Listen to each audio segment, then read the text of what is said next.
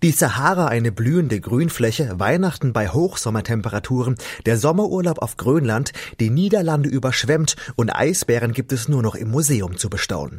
Was nach einem utopischen Hollywood-Streifen klingt, könnte in den nächsten Jahrzehnten Realität werden. Seit Jahren wird über den Klimawandel und dessen weltweite Folgen diskutiert.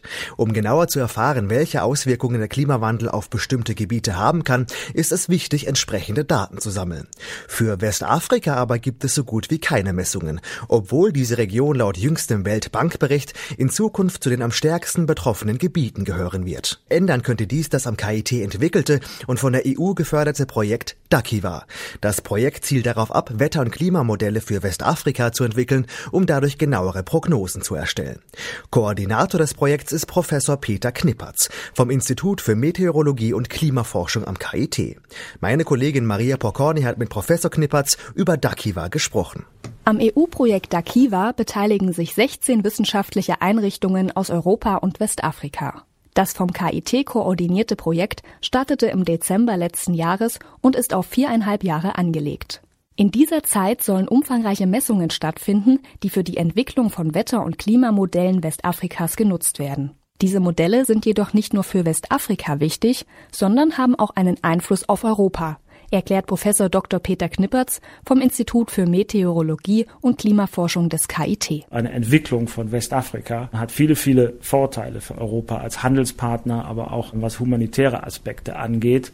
Und man darf natürlich auch nicht vergessen, dass Klima ein weltweites Phänomen ist, bis sich, sagen wir mal, Wellen in der Atmosphäre ausbreiten. Das dauert wirklich nur wenige Tage. Das heißt also, eine Verbesserung von Wetter- und Klimamodellen im Bereich von Westafrika wird aller Voraussicht nach auch zu einer Verbesserung von Vorhersagen über Europa führen. Diese Bereiche in den Tropen, die wir nicht sehr gut verstehen wissenschaftlich, die sind natürlich auch Schwachpunkte in unseren Klimamodellen. Und diese Schwachpunkte will das Dakiva-Projekt beseitigen. Ein Schwerpunkt der Forschung besteht in der sich rapide verstärkenden Luftverschmutzung. Diese wird vor allem durch das starke Wachstum in Wirtschaft und Bevölkerung sowie durch die Zusammenballung der Bevölkerung in den Städten an der Küste verursacht. Über die Folgen gibt es so gut wie keine Studien.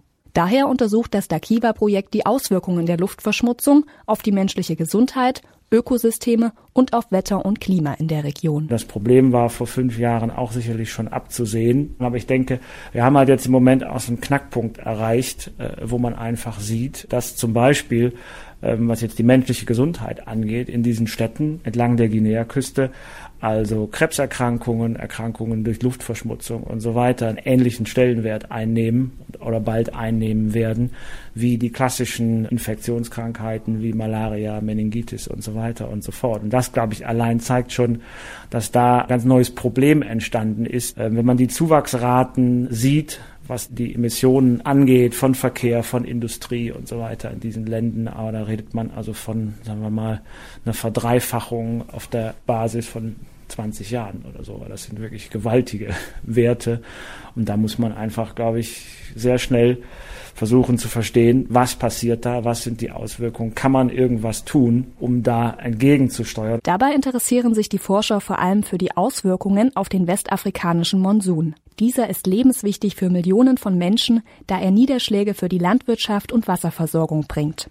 Deshalb soll untersucht werden, ob und wie Wolken durch die Luftverschmutzung verändert werden und welche Auswirkungen dies auf den Monsun haben könnte. Die Monsunströmung, das ist ein meteorologisch-physikalisch sehr, sehr sensibles System. Das heißt also, relativ kleine Störungen, die man diesem System aufprägt, können relativ starke Auswirkungen haben. Und da gibt es also zum Beispiel die Idee, dass eben durch Emissionen von Schadstoffen, durch Menschen, aber auch durch die Biosphäre, durch Bäume, durch andere Pflanzen, eben Partikel gebildet werden können in der Atmosphäre. Diese Partikel können als Wolkenkondensationskeime oder sogar als Eiskeime dienen. Also wenn in Wolken aus Flüssigwasser Eis wird, können damit die Niederschlagseffizienz von Wolken verändern, können die Strahlungseigenschaften, also wie die Wolken Sonnenlicht zum Beispiel reflektieren, verändern und damit den ganzen Energiehaushalt dieses Monsunsystems. Eine Prognose für die Klima- und Wetterentwicklung in Westafrika ist besonders wichtig, da dieser Teil der Erde den globalen Klimawandel mit am stärksten zu spüren bekommen wird. Die Gründe dafür sind vielfältig. Wir kennen hier alles von minus 20 bis plus 40. Das heißt, an den meisten Tagen wenn es zwei Grad wärmer ist, na, ist es halt wärmer. In den Tropen sind die Temperaturen, sagen wir mal, 365 Tage im Jahr äh, zwischen 20 und 30 Grad. In einer ganz, ganz engen Schwankungsbreite. Wenn wir da jetzt überall einfach mal zwei Grad obendrauf addieren, dann gibt es x Tage im Jahr, die wärmer sind als jemals zuvor an diesen Orten gemessen.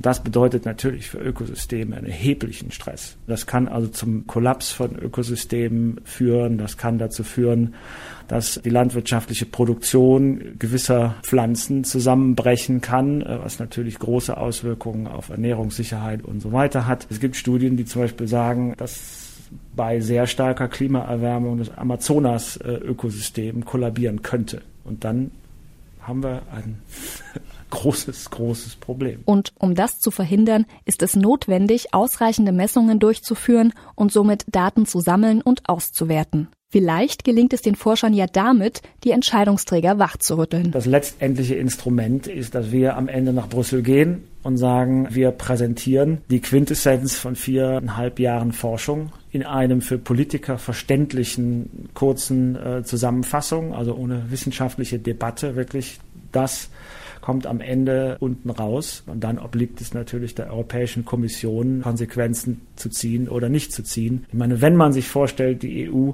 würde auf Basis unserer Ergebnisse ihre Richtlinien für wirtschaftliche Zusammenarbeit mit Westafrika äh, ändern, dann wäre das, glaube ich, die größte Wirkung, die wir erzielen könnten, um da was zu bewegen.